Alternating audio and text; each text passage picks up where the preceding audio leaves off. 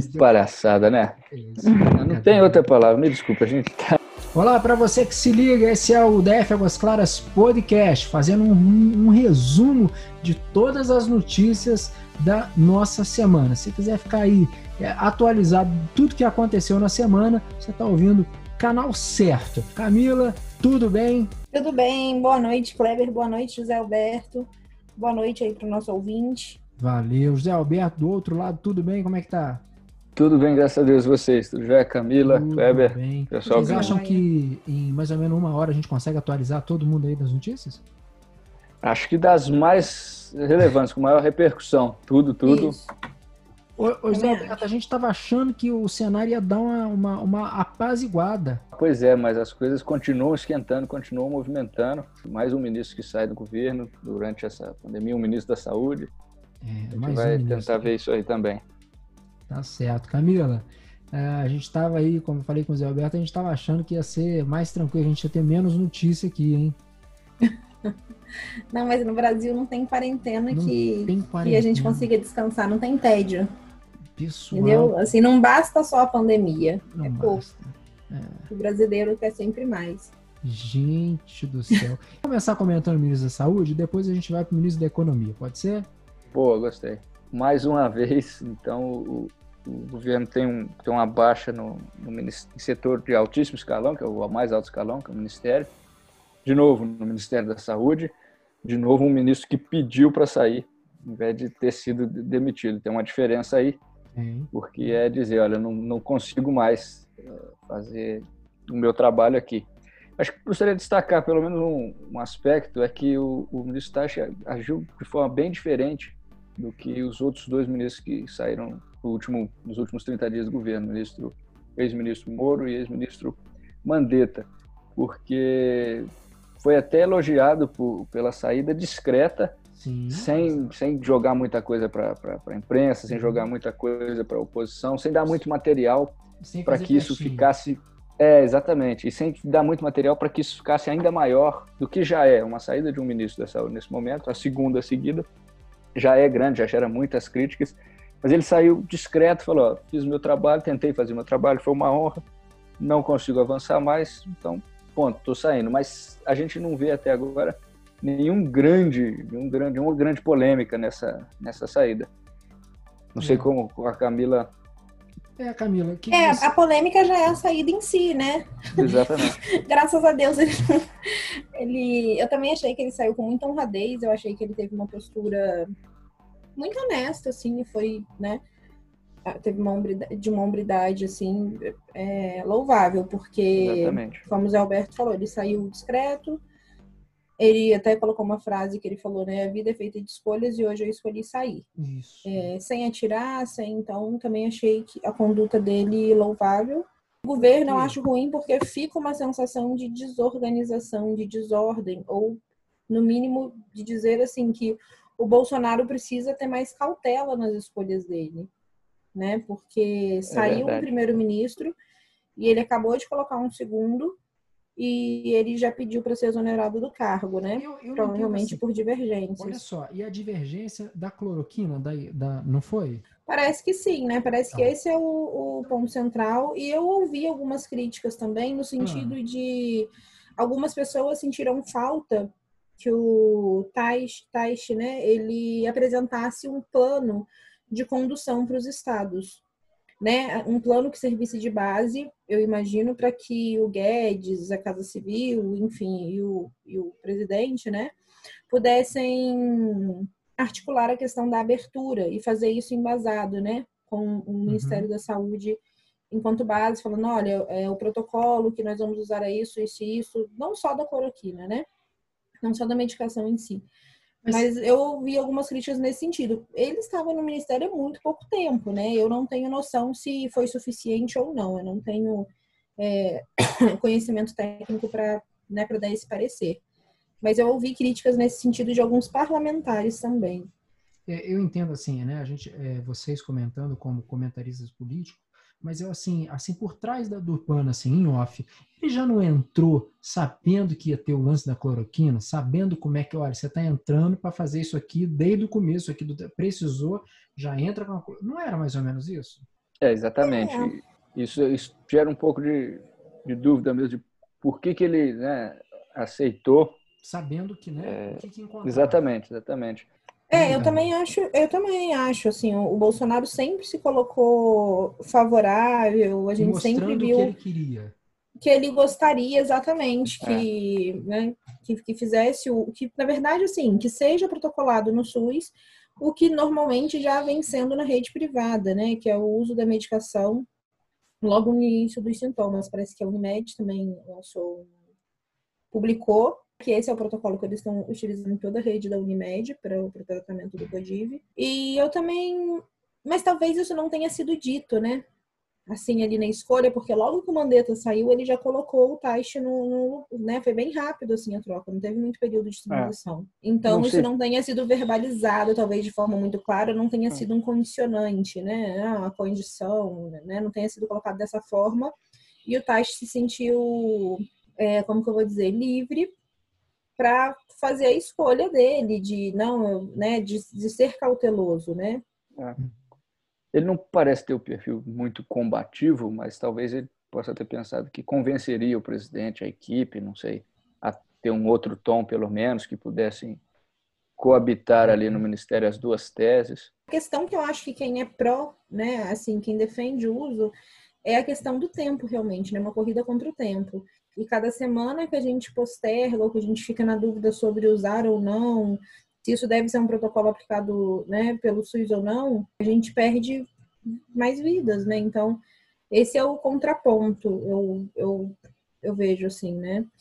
A gente não tem tempo realmente para é. ter uma pesquisa científica da maneira que deveria ser conduzida, mas é, é uma saída emergencial, né? Assim, foi uma é. doença que que mata, aí você tem uma medicação que pode surtir efeito e que houveram alguns testes que eu, né, algumas que foram significativos. É, mas, mas, de hoje, deixa eu colocar aqui uma informação até para ir para conta para fazer um contraponto em cima disso, né? Hoje tem uma notícia do site do antagonista que ele faz diz o seguinte: a cloroquina não tem eficácia no tratamento do COVID-19, segundo o maior estudo já feito com o medicamento. Ah, então, na semana em que Nelson Tais pediu demissão do Ministério da Saúde porque ele se recusou a liberar a cloroquina como remédio para todos os casos do Covid-19, como quer Jair Bolsonaro, foi divulgado o maior estudo já feito sobre o uso da substância. De acordo com uma pesquisa publicada no jornal of the American Medical uh, Association, Association a hidroxicloroquina não é capaz de evitar mortes pela Covid-19 e ainda pode causar problemas no coração.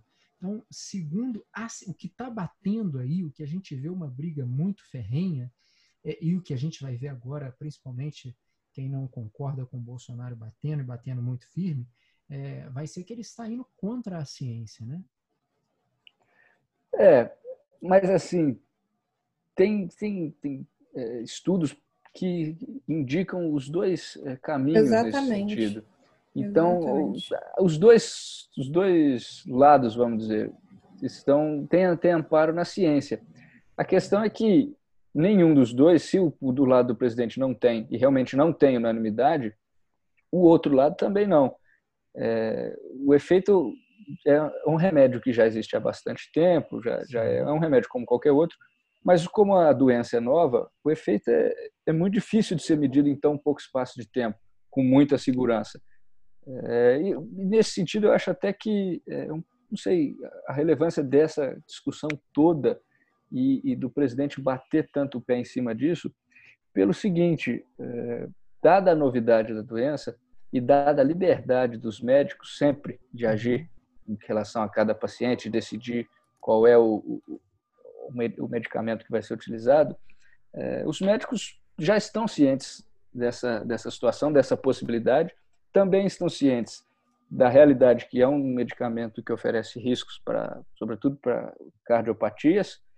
É, então, eu acho que sendo um protocolo ou não do SUS, o médico vai saber decidir na hora é, se é o caso de testar, de, de, testar não, mas de aplicar esse medicamento ou não.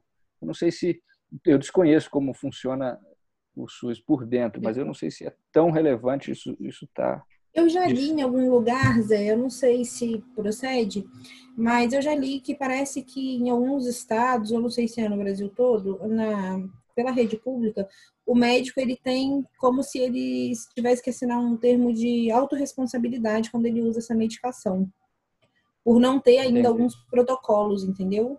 De, uhum. de eficácia, de que o remédio é para isso, né? Para esse tipo de, de tratamento. Então, parece que isso né, os médicos, obviamente, ficavam inseguros. Ficam com receio. Entendi. Exatamente.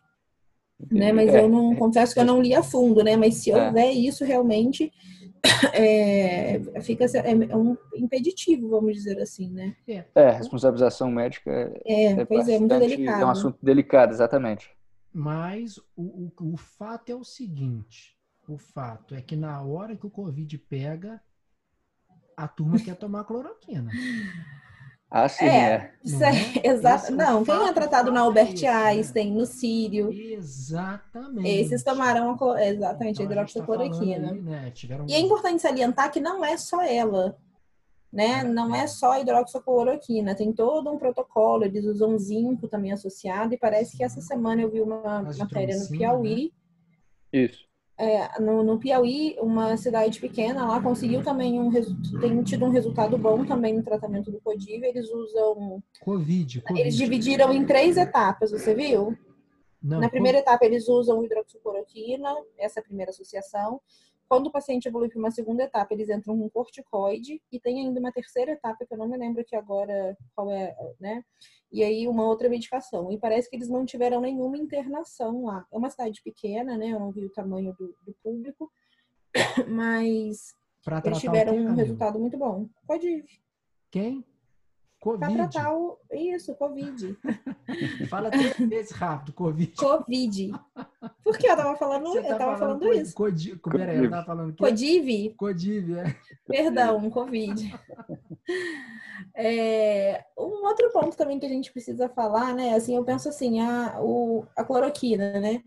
É um medicamento antigo pra caramba, né? Parece que ele tem mais de 50 anos no mercado. Até aí, se a gente for puxar três meses atrás, não precisava nem de receita para tomar. Pois é, era né? barato. Você podia comprar na farmácia sem. É barato. Não, Esse é o ponto barato. central. Não sei como é que vai ser agora. não, mas ele não é. tem mais patente, é um é, medicamento barato patente, mesmo. É. E aí, um, um, contraponto aí que a gente vê é a mídia colocando o remédio como se fosse assim um veneno né? Tem gente que tem medo de. É. E assim, não é bem assim. Ah, porque o efeito colateral, até de pirona tem efeito colateral. Se você der a bula, você não toma. É. Então, assim, é, tem muita seleção de fazer um cavalo de batalha de algo que não é tão grande assim, é, né? Assim, é, e aí politizaram o medicamento, enfim, é. aí já viram uma... É porque, assim, talvez a gente não vai ter essa informação, e eu, assim, o Zé Alberto, mais próximo aí da doutora Fabrícia, vai até poder ver isso pra gente, mas, assim, a, se a quantidade usada para o tratamento, ela é muito maior do que se vendia na farmácia normalmente que você poderia comprar, entendeu? Tipo assim, se Entendi. você se você comprava na farmácia ali um comprimido, mas para tratar, tratar o, o, Covid agora, a gente vai tomar é 15, entendeu?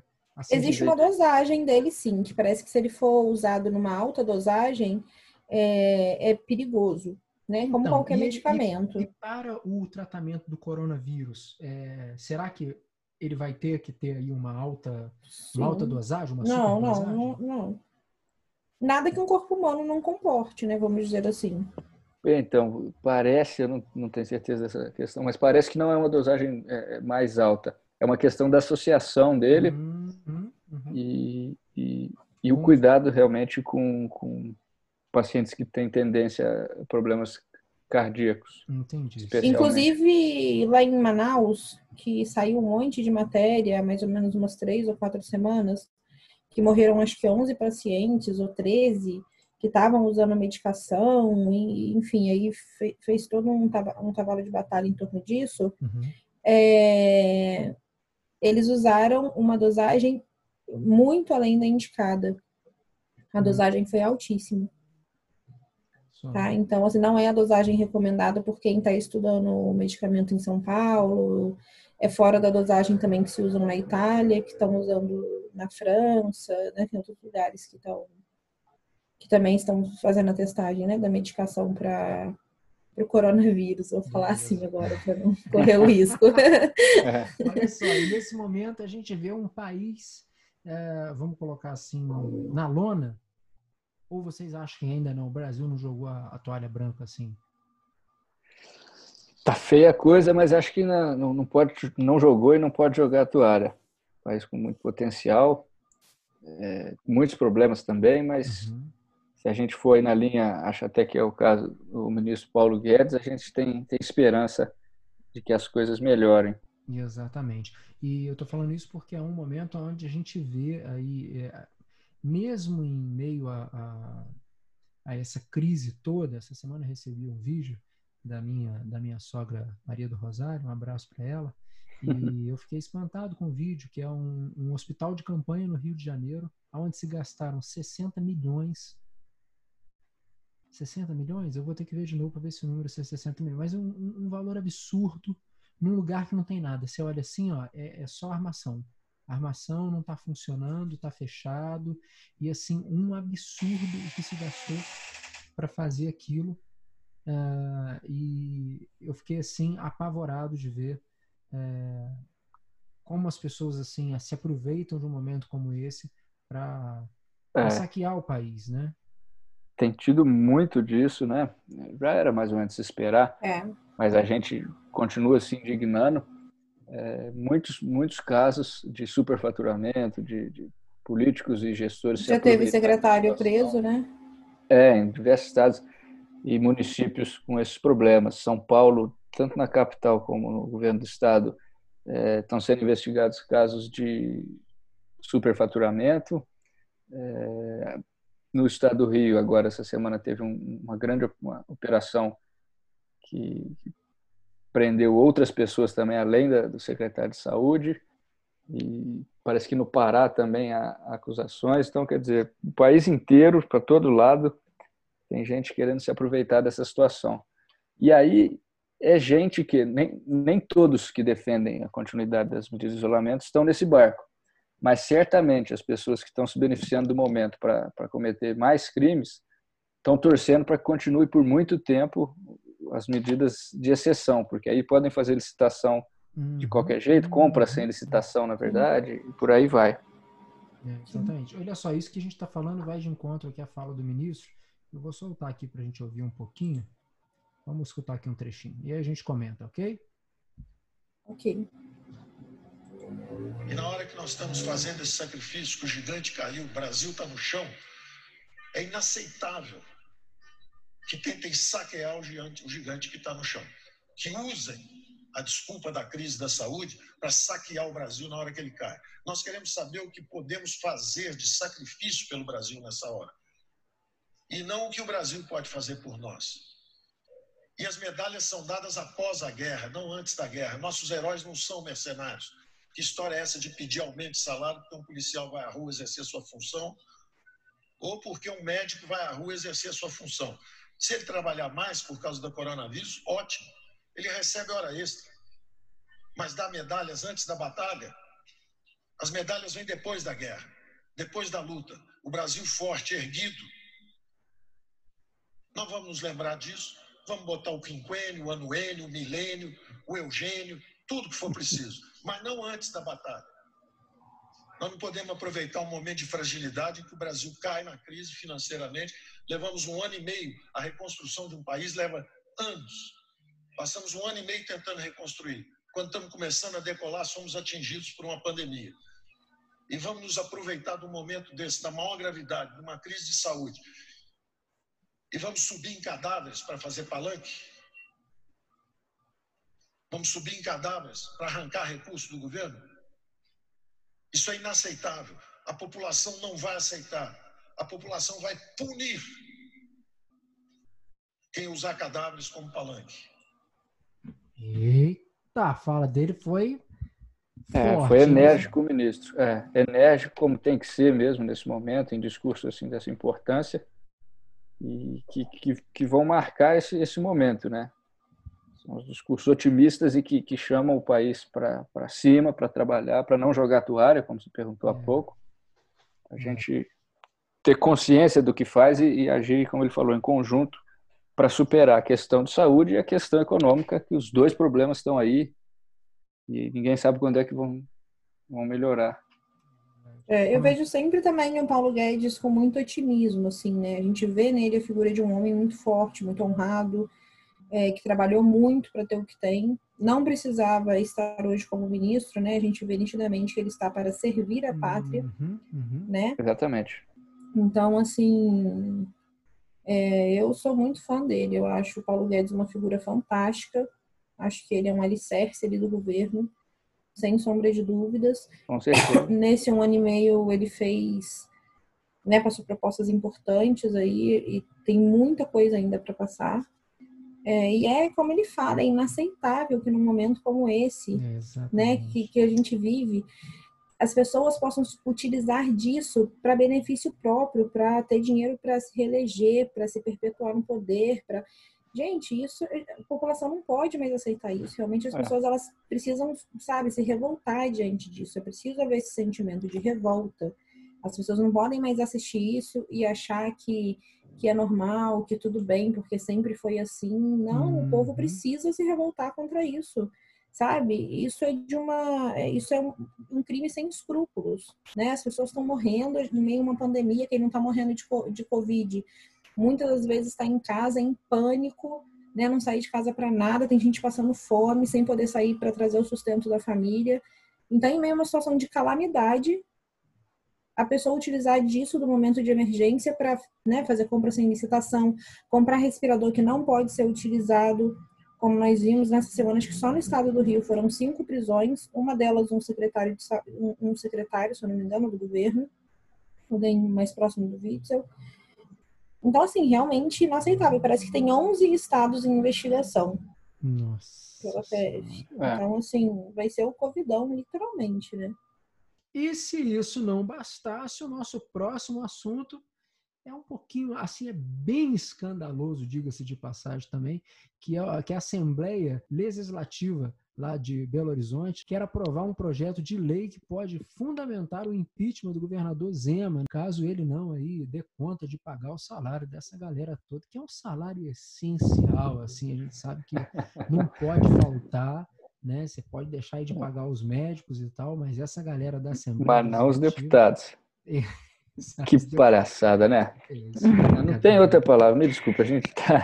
É, esse não, aí não, não tá em off, mas não tem jeito. Eu gostei do Zé Alberto soltando verbo agora, viu? Agora eu cutuquei. Muito bom. Pois é. Muito não, bom. e no meu estado aqui, pô. Aí Excelente.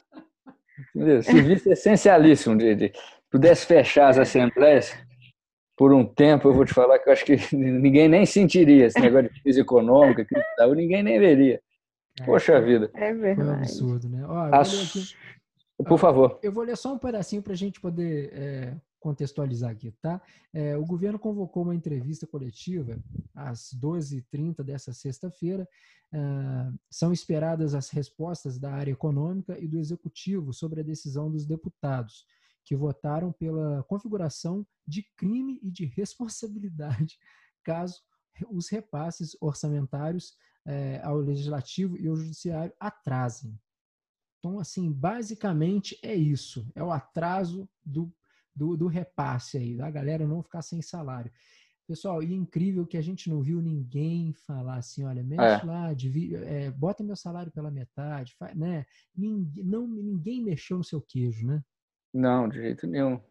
É um absurdo. É. O pessoal já, já, já é conhecido por não fazer muita coisa útil e ainda aprovaram por unanimidade essa, essa, essa previsão, colocar em lei que o governador atrasar o repasse do Poder Judiciário e do Poder Legislativo eh, possa ocasionar um impeachment. O projeto ainda precisaria de sanção do governador, a sorte dele é essa, então provavelmente por hora isso não vai acontecer. É, não, o absurdo, Zé, é pensar em acontecer, né?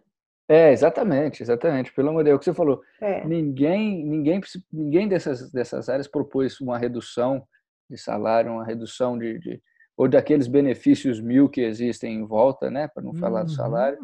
É, é, auxílio paletó, auxílio é. supermercado, auxílio papel é. higiênico. E é, e é engraçado, eu vou ter que me revoltar de novo. Quem é que esses cidadãos acham que são para se colocar acima, quer dizer, tá, tá claro que está atrasando o pagamento de médico, de professor, de policial. Ah, mas o meu não pode. Ele acha que ele está acima de médico, professor e policial. Exatamente. Pelo amor de Deus. Pois é, aí não para por aí, tipo assim, aquela pessoa que, que trabalhava vendendo alguma coisa na rua ali para comprar o almoço dele, o atraso do salário dele. Exatamente. Aquele o, não é nem atraso, é aquele é, zero, né? É, não, o dele não é nem um atraso, o dele é, um, é, um, é, um, é uma ordem que ele tem que cumprir que ele não pode mais trabalhar. É. Né? É. Então, cara, e olha só, e diga-se de passagem, esse projeto de lei, né, que é o 1938-2020, é aprovado em um único turno. É, o pessoal. É o mais rápido é possível, assim, ó. E aí, Camila, é. o que, que você achou dessa? Não, o pior é a sensação de estar o legislativo em conjunto com o judiciário Exatamente. Né? É fazendo um aceno para o governador, que a gente sabe que é uma pessoa que não é da velha política, né? É não é, uma é exatamente. Vem da é. iniciativa privada, que vem de um partido novo, etc., querendo fazer a diferença, uhum. né? Mudar um pouco das barbaridades que a gente tem aí na nossa política há muitos anos. E isso nada mais é do que um aceno, tipo assim, olha aqui quem manda nesse negócio aqui. Né? Então, assim, se você for atrasar o nosso, a gente pode te impeachment. É. Né? Assim, é uma barbaridade isso, assim. É, o povo mineiro nele. tem realmente que anotar é. nome por nome Exato. de quem votou isso daí e carimbar isso daí, porque é. uma pessoa dessa não pode receber mais voto. Não tem como. Acabou é. a carreira política da pessoa ali. Né, em meio a uma pandemia, um momento que a população mais carente está tá precisando, está necessitando, pedindo socorro eles estão preocupados com os próprios salários. Exatamente. É isso Exatamente. aí, né? É o país do egoísmo, é a biografia, é... é o meu salário, é o, entendeu? Então, assim, as pessoas precisam sair um pouco de dentro de si, gente. E é, olhar um pouco referência. Então, batendo palma aqui, peraí, pessoal. Tá? Dá um Já aplauso fez a... daí, Zé. Dá um aplauso daí que a gente vai fazer agora um barulho bom. Tem que... Já fez a referência lá no, na biografia também, né? O... Tem que. É a fala do Paulo Guedes, gente. É o que o Paulo Guedes falou aí no. Exatamente. Eu ia voltar nessa fala. Que ele, que ele, por sinal, mencionou lá atrás também Kennedy, o discurso de, de, de posse do presidente Kennedy nos Estados Unidos, aquela frase famosa, e o Paulo Guedes repetiu aqui, que é né, pense qual é o sacrifício que você pode fazer pelo país nesse momento muito, e não o que, que o país pode te beneficiar. É, muito legal. E eles é. fizeram exatamente o contrário. Né? Agora, Zé, me explica só esse final aqui, esse último parágrafo, que é assim, ó. É, para virar lei, o projeto precisa da sanção do Zema, né? Caso Isso. o governador não sancione a matéria, é, a, a, a, Assembleia pode derrubar o veto do Executivo. Exatamente. É, é, uma, é uma questão complicada, mas isso se aplica a todas as, as todas as legislações em todos os níveis, municipal, estadual e federal que acontece? A, qualquer coisa para virar lei, ela precisa passar pelo, pela, pelo legislativo, no caso aí a Assembleia Legislativa de Minas. É, esse é só o primeiro passo, porque toda lei ela precisa ser sancionada é, pelo executivo, no caso o governador de Minas. Só que prefeitura, governo de estado e mesmo lá em, aí em Brasília, é, se o executivo veta uma lei ou uma parte de lei, esse veto volta para o legislativo para que o legislativo analise se, se vai insistir na questão ou se vai acatar o veto do executivo. Os vetos do executivo são fundamentados, normalmente às vezes com base em estudo, tem, tem argumentos jurídicos, políticos e sociais, todos que o, que o governador, no caso, achar relevantes, ele veta mas existe mesmo essa previsão de, a, de o legislativo derrubar o veto.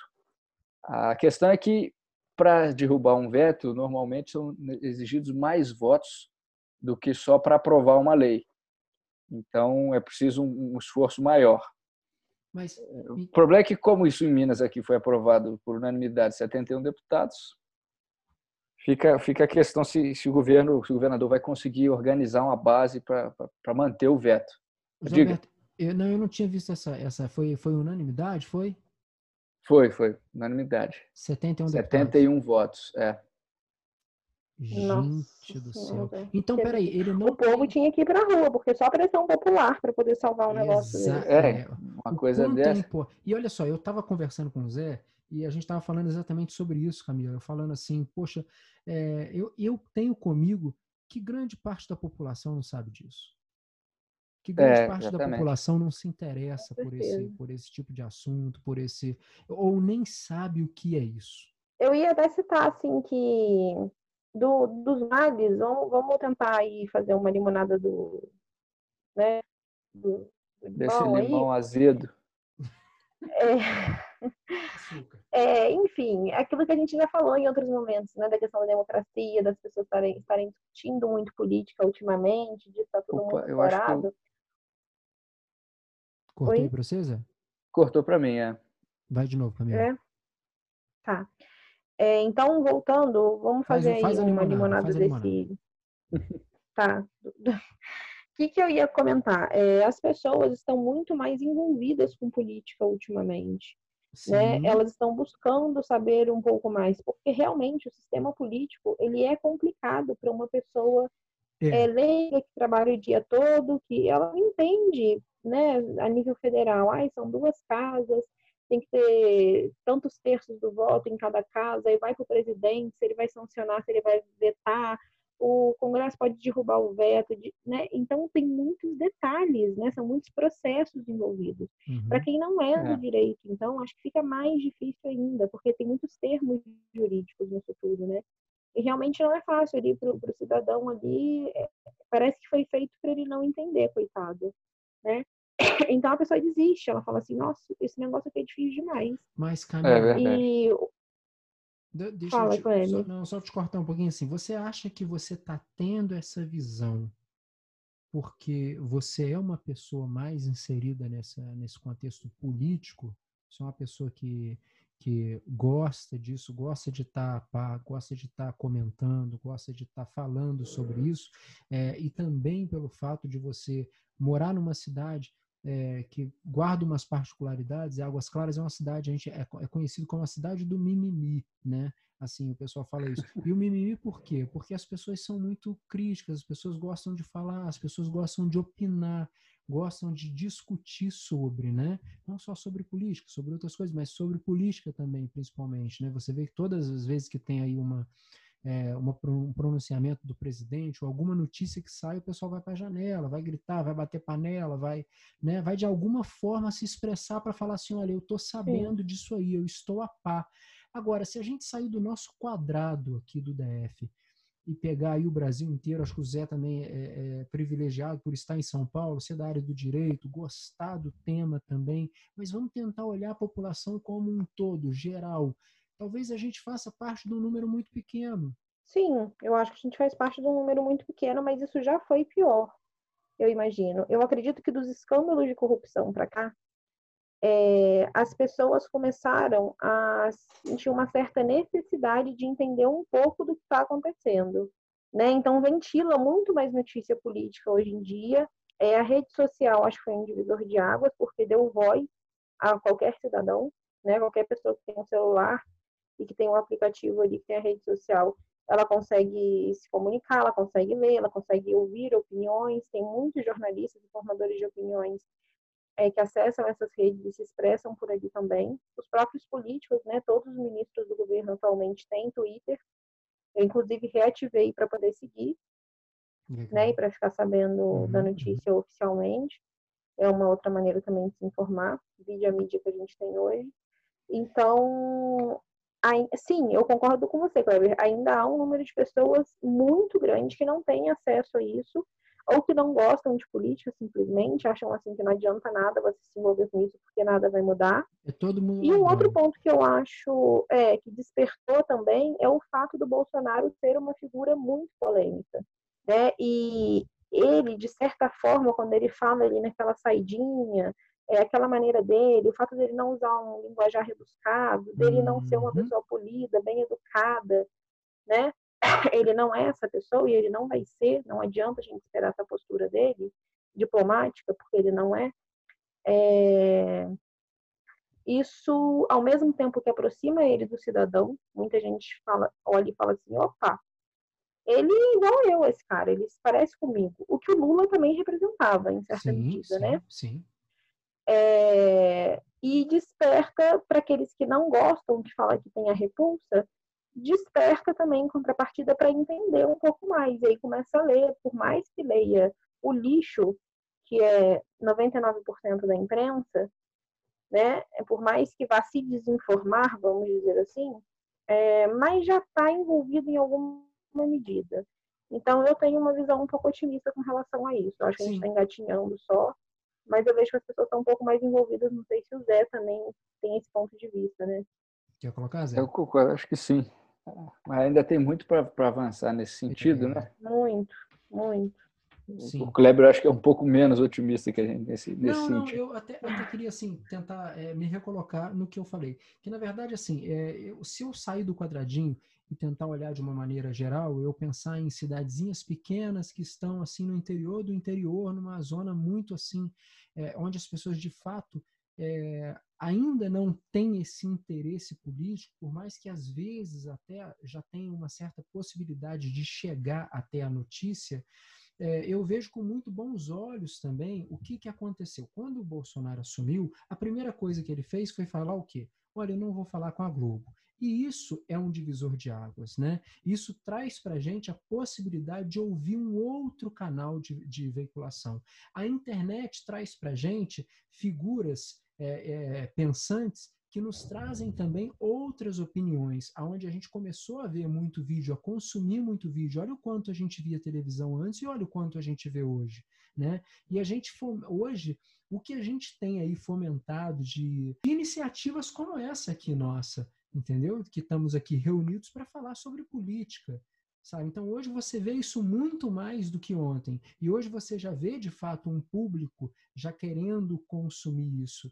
Né? Daí a, a, minha, a minha ideia de, de tentar fazer desse, dessa conversa aqui, esse debate, uma conversa mesmo com termos dentro do que a gente tem no nosso dia a dia, para tentar exatamente identificar com quem escuta. Sabe, olha, eu também tenho. Ah, eu não sabia que era assim. Ah, é desse jeito? Como é que é esse negócio da legenda? Ah, quando eu voto vai para lá? Ah, eu não sabia. Igual a Camila falou, tem muita coisa que a gente não sabe ainda dentro da política. E olha que a gente gosta de política, hein, pessoal? É, a gente verdade. gosta de política, a gente gosta de falar, a gente gosta de conversar e tem um monte de coisa que a gente ainda não, não entende como é, que, como é que funciona, né? Então eu acho que esses canais, canais como o nosso aqui, como tantos outros, eu vi essa semana, eu estava falando do Alexandre Garcia, ele, ele falando sobre é, como ele hoje se sente. Eu podia dizer até, ele não falou não, tá? Mas eu entendi o seguinte, ele se sente um canal. Sim, Entende? sim. Tem a Globo, e ele é um bom canal. Tem o SBT, tem o Alexandre Garcia, entendeu? Ele é um canal, cara.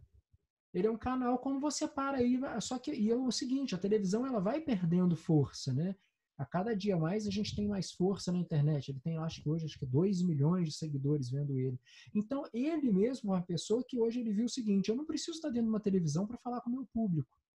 Né? Ele pode fazer ali o canal dele e aonde vão seguir pessoas que estão de acordo ali, ou pelo menos que simpatizam com a opinião que ele, que ele promove ali dentro daquele canal. Então eu sou otimista, assim. Eu coloquei isso, na verdade, daquela forma, mas é para para causar assim, na verdade são dois pontos de vista, né? Quando você pensa na grande população em massa, uhum. e aí eu tenho um outro, né? Eu tenho esse, essa essa parte mais pessimista de falar, cara, pô, será que essa informação vai chegar no fulano lá? Será que todo mundo em BH sabe que foi 71 a 0. Cara, é. É, aí me faz assim ficar chateado, entendeu? Mas quando é. eu penso em movimentos como o nosso aqui que a gente está fazendo e que cada vez, aí vocês podem escutar o que eu estou falando e pode até assinar aí se tiver um papel e caneta, viu? Cada vez mais vai ganhar força. O que a gente está fazendo aqui hoje ele cada dia tem mais pessoas ouvindo e cada dia tem mais pessoas participando com a gente e, e cada dia as pessoas vão se, se identificando com isso e, e, por isso a responsabilidade que a gente tem de ver a notícia, dizer o fato e aí trazer para o que a gente pensa, né, para ajudar as pessoas a pensarem também, né, a entender como Sim. é que isso é visto. Acho que é por aí. Pronto? Bacana. É, o cidadão muitas vezes ele está preocupado em sobreviver, né? Ele não tem tempo. Exatamente, exatamente. sobreviver. Mas e uma frase que o Zé falou que foi muito legal, que o Zé falou assim, só que ele não sabe que tudo que está acontecendo dentro da política Exatamente. reflete aqui nele. Né? História aqui nele. Reflete muito. Exatamente. É, pessoal, não é fácil não. E aí, temos mais notícias? Olha, deixa eu ia começando a apontar para o final aqui, mas vou dar uma notícia. Eu, se eu falar que a notícia é boa, pode ter gente é, é, achando ruim comigo. Então eu vou dar só a notícia. Ó, no DF, é, a, a Justiça Federal autorizou a retomada do comércio com um intervalo entre setores, né? E aí, como eu comecei com essa introdução falando, se eu falar que a notícia é boa, para mim é uma notícia boa, né? Se a gente olhar aí, é, é uma notícia boa, desde que nós façamos isso com muita responsabilidade, né? Dentro de seguindo todos os padrões aí é, que são colocados para a gente, para que a gente possa fazer isso com o máximo de respeito, de responsabilidade possível pelo próximo, né? Então eu acho sim uma boa notícia. É, vamos lá. A juíza titular da terceira vara federal do DF, a Kátia Balbino, ela deferiu, em parte, a liminar sobre a ampliação do funcionamento das atividades não essenciais no Distrito Federal, em razão do novo coronavírus. Em sua decisão, a magistrada escalona a volta do comércio com intervalos de 15 dias entre um setor e outro. Né? Então, é, tentando dar um resumido nessa história aqui, é, vai começar a abrir a partir do dia 11, né? já a partir dessa segunda-feira, atacadistas, representantes comerciais e varejistas, atividades de informação e comunicação, como agências de publicidade e consultorias empresariais, atividades administrativas e serviços complementares, como agências de viagem, fornecimento e gestão de recursos humanos para terceiros. Aí, depois de 15 dias, vem os shoppings, e aí vem centros comerciais, depois de 30 dias, entre os cabeleireiros, serviços de buffet, uh, serviços de ambulante de alimentação, restaurantes, estabelecimentos e serviços de alimentação e bebidas. Pronto, depois de 45 dias, a gente tem o retorno aí dos cinemas, atividades de artes, cultura, esporte, lazer, atividades de organização religiosas, né, como as igrejas, as missas, aí feiras livres, educação e administração pública. Camila, você que mora aqui no quadradinho do DF, o que, que você achou dessa notícia? Eu acho que passou da hora já, né? Porque acho delicado só a gente falar do que é serviço essencial, né?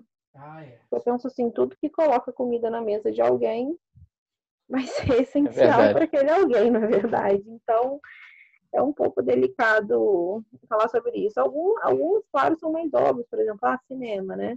Muita gente numa sala fechada, então, ok né?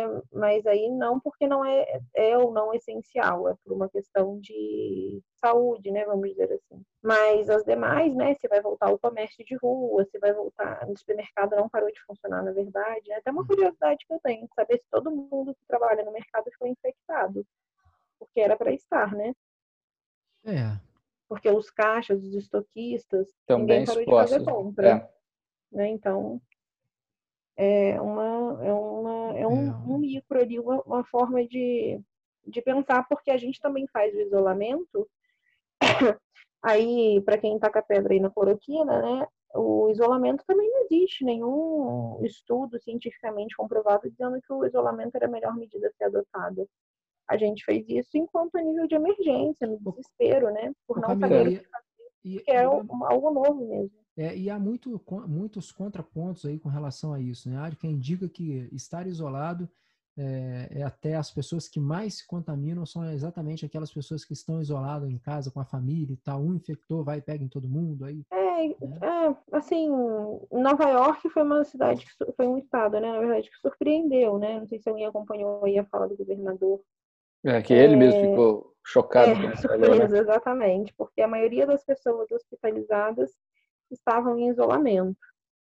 Né? Assim, então, parece que 66% estavam em isolamento dentro de casa, outros 18%, se eu não me engano, eram pessoas que vinham de lar de idosos, né, asilo, uhum. tipo de, de, casa, né, que de idosos. E aí, o finalzinho lá, sim, seriam pessoas que estavam na rua, né, estavam trabalhando.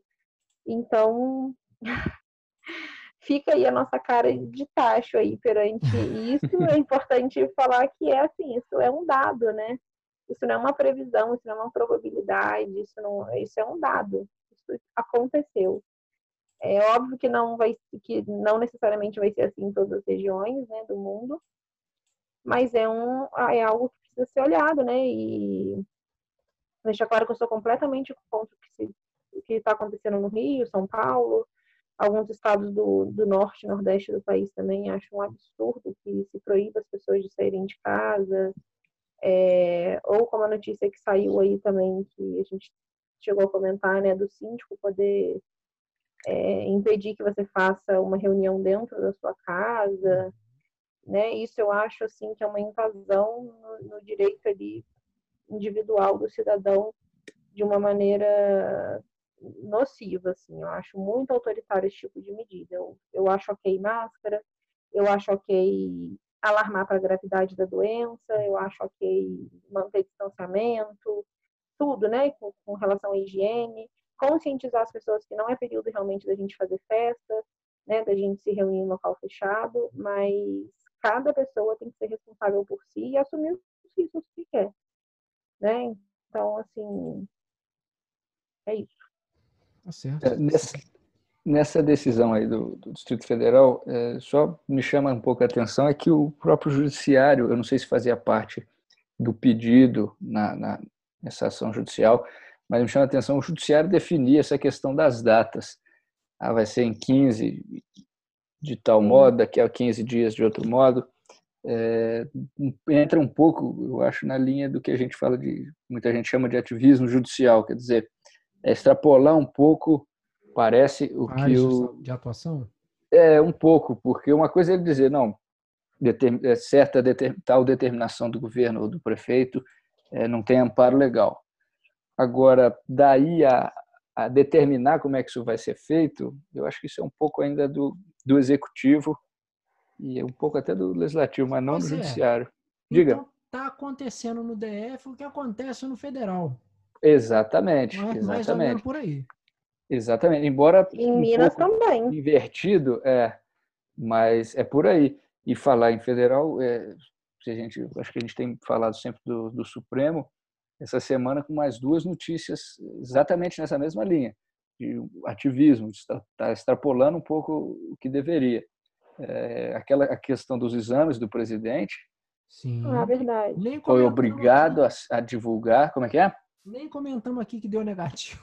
Pois é, então. Ele foi obrigado a divulgar por uma questão, um pedido é. de um jornal, é, e chegou no Supremo, o Supremo obrigou a informar. Quer dizer, qual a, qual a, a relevância disso? Que, com que base legal isso é feito? Parece que não tem. Da mesma forma, outra divulgação também, que, que, que se acontecer vai ser ainda pior, aquela integral da reunião Reunião pois é. ministerial, né? É o que seria além de um absurdo institucional, né?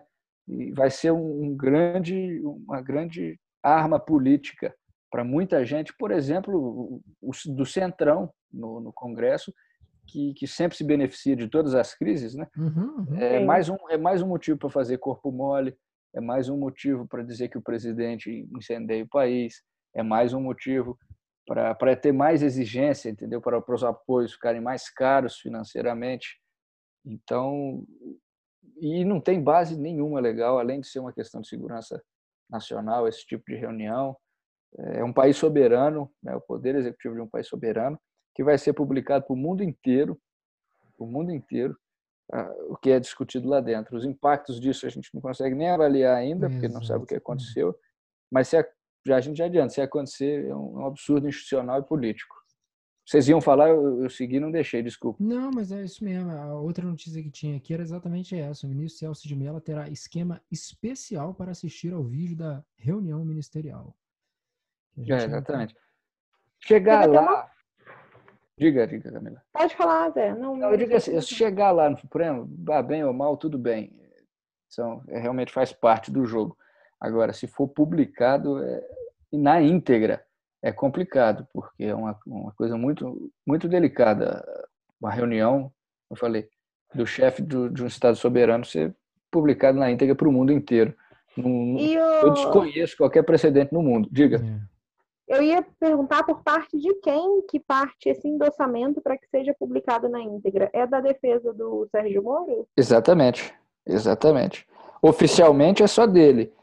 Mas de todos os, os demais abutres políticos, Sim, não, sem dúvida. Da política dúvida. nacional e internacional. Sim. Sim, política Inclusive, nacional. essa semana já ventilou algumas coisas, né? Não sei se vocês ficaram a par. Essa semana já ventilou algumas coisas do que foi dito nessa É, reunião. alguma, né? alguns, alguns trechos, é. É, o É, Mas isso é gente que Bolsonaro, assistiu. o Bolsonaro Hum. falou assim, ó, vocês vão ver que eu xinguei. É. É, parece que ele xingou aí- o Dória, ele xingou o Witzel. Não, até aí, essa- parte vai aumentar a popularidade dele, eu acho. Exatamente. Agora, o que, o que não. Essa parte poderia, não tem problema nenhum. Quer dizer, ainda seria um absurdo institucional, mas não, não prejudicaria o país. Agora, Sim. divulgar comentários que são feitos em relação a, a- a outros países, por exemplo. É, exatamente. tem comentário do ministro Guedes sobre intenção de agir em determinado modo ou não das privatizações. Em... Isso tudo pode ter impacto no mercado, pode ter impacto nas É. relações do, do país com outros, outras nações. Sim. Sem olha dúvida. só, aí, a última informação aqui, só para a gente ir cortando agora para o final aqui, que a gente está perto de uns cinco minutos aqui para terminar. Delegados do caso Marielle e Adélio serão ouvidos pela PF no caso Moro. Então essa também é uma outra notícia aí que vamos aguardar É. para ver se sai se sai coelho aí desse mato aí. É, isso aí parece que vai caminhar. Isso aí é por aqui, né? Em primeiro lugar, para ver se houve interferência de alguém, na polícia, no Ministério da Justiça ou no Planalto, para direcionar essas investigações. São duas investigações em destaque no, no âmbito nacional. Agora, parece que vai caminhar para outra daquelas do depoimento do, do ex-diretor Valeixo, que todo mundo estava dizendo que ia fazer, ia acontecer, ia ser por agora cai. Exatamente. E aí o cara falou, olha, não, é- comigo nunca aconteceu nada, nunca fez nada contra mim. E aí todo mundo também, ninguém nunca mais fala nesse nome. Exatamente. É Acabou, interessante que ninguém- É, Desde que ele É. deu o depoimento, que você acha que é aí que vão Uhum. começar a falar do É. cara, ninguém falou mais. é, o, o Zé, e outra coisa também interessante é o, a forma que foi dada o, o, o, o resultado do, do exame do, do Bolsonaro, né? É, Assim, Florianópolis, 23 graus, não sei aonde, 23, ó, o, o resultado do, do Bolsonaro deu, deu negativo. No Rio de Janeiro, 34 graus. É. Pô, é brincadeira. é, exatamente. Ninguém fala do negócio direito. É. E agora eles estão falando, ah, mas não estava no nome. mas tá- Mas é super, que eu saiba, é super natural que não esteja mesmo no nome. Sim, né? Por preservação, né, gente? É, exatamente. É, Ele já falou isso, que nada dele vai no nome dele. Os remédios manipulados. É, É, isso, né? Levou uma tinha facada. Para ser envenenado, é um passo.